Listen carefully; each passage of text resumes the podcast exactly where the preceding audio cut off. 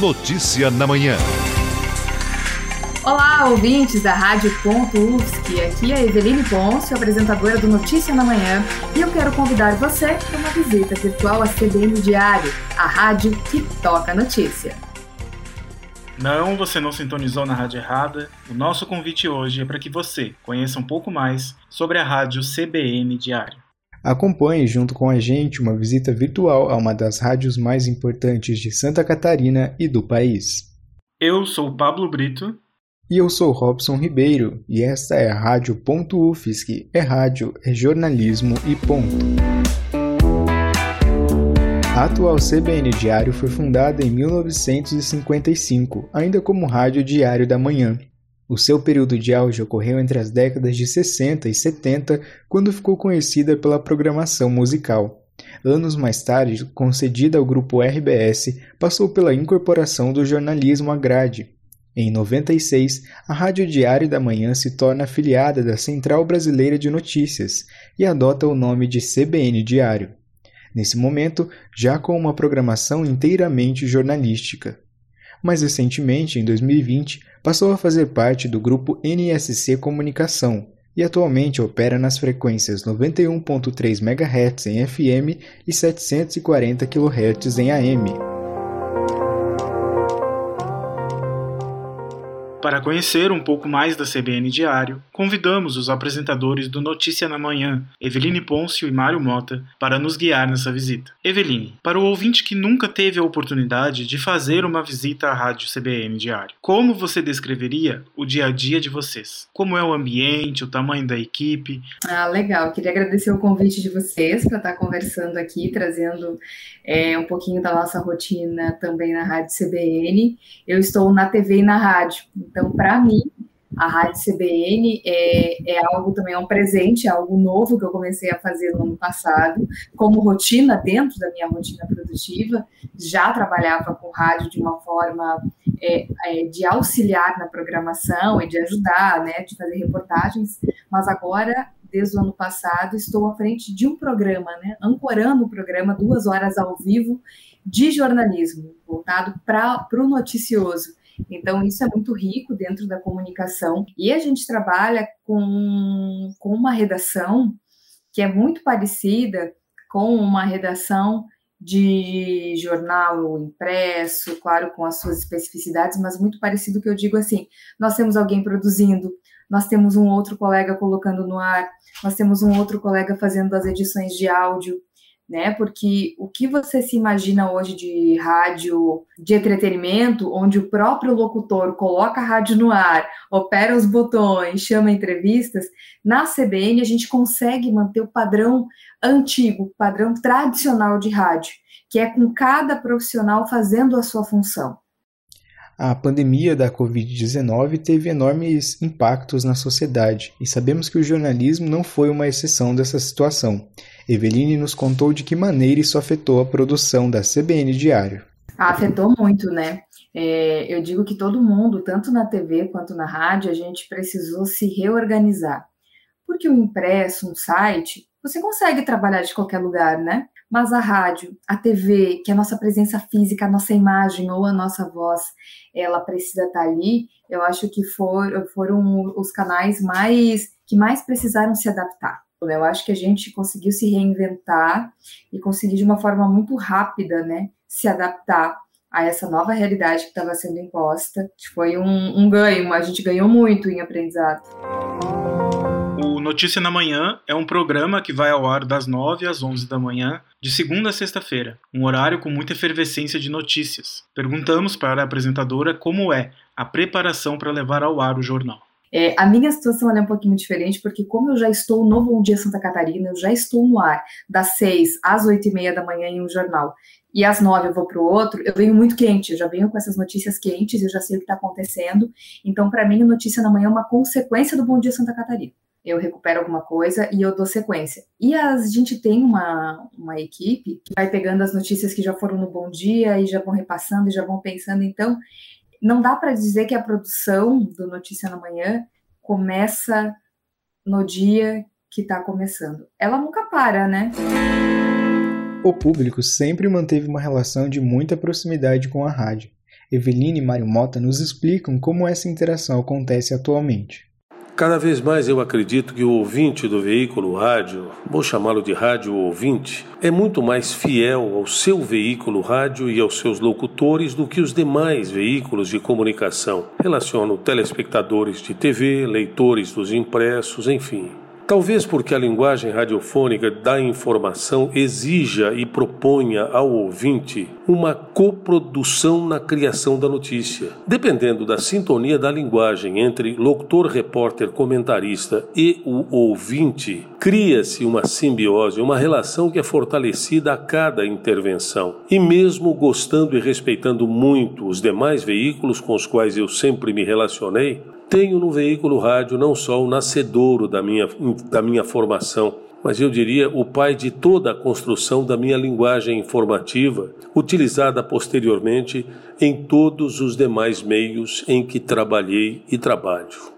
É, nós precisamos, o jornalismo não pode ser feito para jornalistas ou não pode ser feito de um gabinete para outra pessoa. A comunicação, ela tem que ser de mão dupla, né? ela tem que ser de duas vias.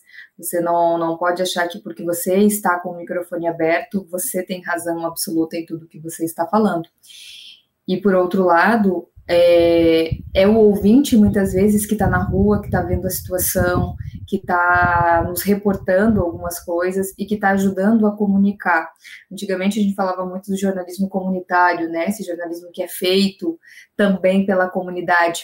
O rádio, na sua essência como um todo, ele tem muito desse jornalismo comunitário. Mário Mota ainda nos falou sobre o episódio do apagão em 2003 e a importância da rádio e da CBN Diário na vida da comunidade da Grande Florianópolis.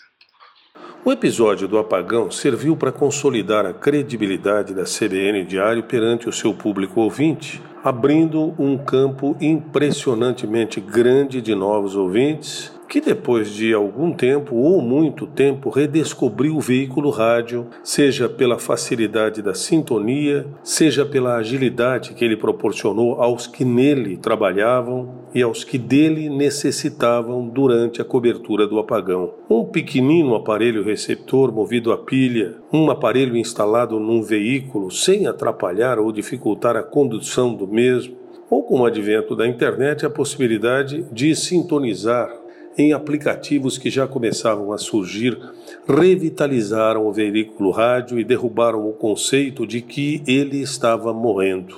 A renovação da linguagem informativa do radiojornalismo também aconteceu pela exigência do episódio na busca de uma linguagem técnica, sem ser pernóstica, que conseguisse esclarecer e detalhar os acontecimentos. Além daquela linguagem simples, mais objetiva, da prestação de serviços que fez com que a CBN Diário fosse considerada a emissora do apagão. Eveline nos falou também sobre a importância da mulher no radiojornalismo. Só tinha uma mulher quando eu cheguei em 2020. Eu fui a segunda e a primeira apresentadora de um programa de telejornalismo, de, de radiojornalismo, né, de noticioso dentro da Rádio CBN. Então, eu acho que a gente precisa evoluir nisso também. Mulheres é, estão ganhando cada vez mais espaço, mas é preciso ainda ter esse olhar cada vez maior para a presença da mulher produzindo esse conteúdo e presença de mulheres como audiência também. Então, eu acho que a gente está fazendo um trabalho bem interessante. Agora, depois de mim, veio a Jéssica Sescon também, que está trabalhando na equipe de esporte da Rádio CBN. Então, hoje estamos em três mulheres.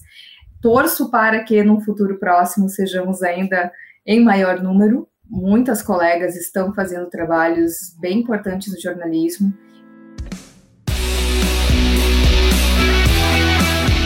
Para finalizar, perguntamos aos apresentadores como eles enxergam o futuro do radiojornalismo e da aproximação da rádio com o público mais jovem. Sim, eu acho que é uma busca e uma necessidade, né? Acho que hoje a, a CBN já vem tentando fazer essa aproximação. As pesquisas mostram que jovens na, na faixa etária dos 30, de 25 a 35 anos, estão consumindo muita notícia, estão buscando muito esses canais. e precisam de uma, de uma programação que atinja todas as suas expectativas, né? Então a gente precisa aproximar essa rádio do que é feito hoje, do, no, dos novos formatos, do formato podcast, do, de uma linguagem menos rebuscada, uma linguagem mais próxima, com conteúdos que interessem. Eu estou na mídia há mais de cinco décadas. Passei por momentos difíceis mas percebo que o advento das redes sociais possibilitou a catalisação para a manifestação de todos os sentimentos, bons e ruins, dos seres humanos. A internet proporcionou uma velocidade intensa para que aqueles sentimentos provoquem as mais diferentes reações ao atingirem os seus alvos. Quem antes era simplesmente o consumidor da informação, hoje pode ser também no rádio o emissor, o comentarista, o mediador das discussões que a informação provoca. E mais, as pessoas hoje não querem apenas consumir a notícia, querem produzi-las, distribuí-las, querem opinar e saber o que os outros estão pensando a respeito delas. Eu nunca tive problema em desenvolver o meu trabalho, mas é evidente que alguns colegas estão muito apreensivos ao saírem para trabalhar. Muitas pessoas não conseguem discernir o profissional do pessoal, o repórter da emissora que ele representa e a emissora dos que pensam seus dirigentes. É óbvio que quem menos consegue fazer essa separação, especialmente entre as empresas de comunicação, desenvolvendo o seu trabalho na busca da isenção, da informação correta, da ética jornalística, sofre mais. Por isso, eu alerto a você que trabalha na área, porque mesmo assim, dependendo da credibilidade que você construiu ao longo da sua vida e da sua carreira, você consiga impor o respeito conquistado e ficará bem evidente quem estará agindo de forma inconsequente ou consciente.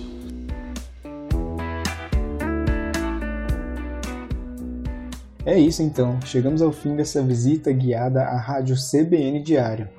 Agradecemos a disponibilidade da Eveline Pôncio e do Mário Mota por nos guiarem e contarem para a gente um pouco de como é o dia a dia no universo do radiojornalismo. Este podcast foi produzido pelos estudantes Pablo Brito e Robson Ribeiro para a disciplina de áudio e radiojornalismo.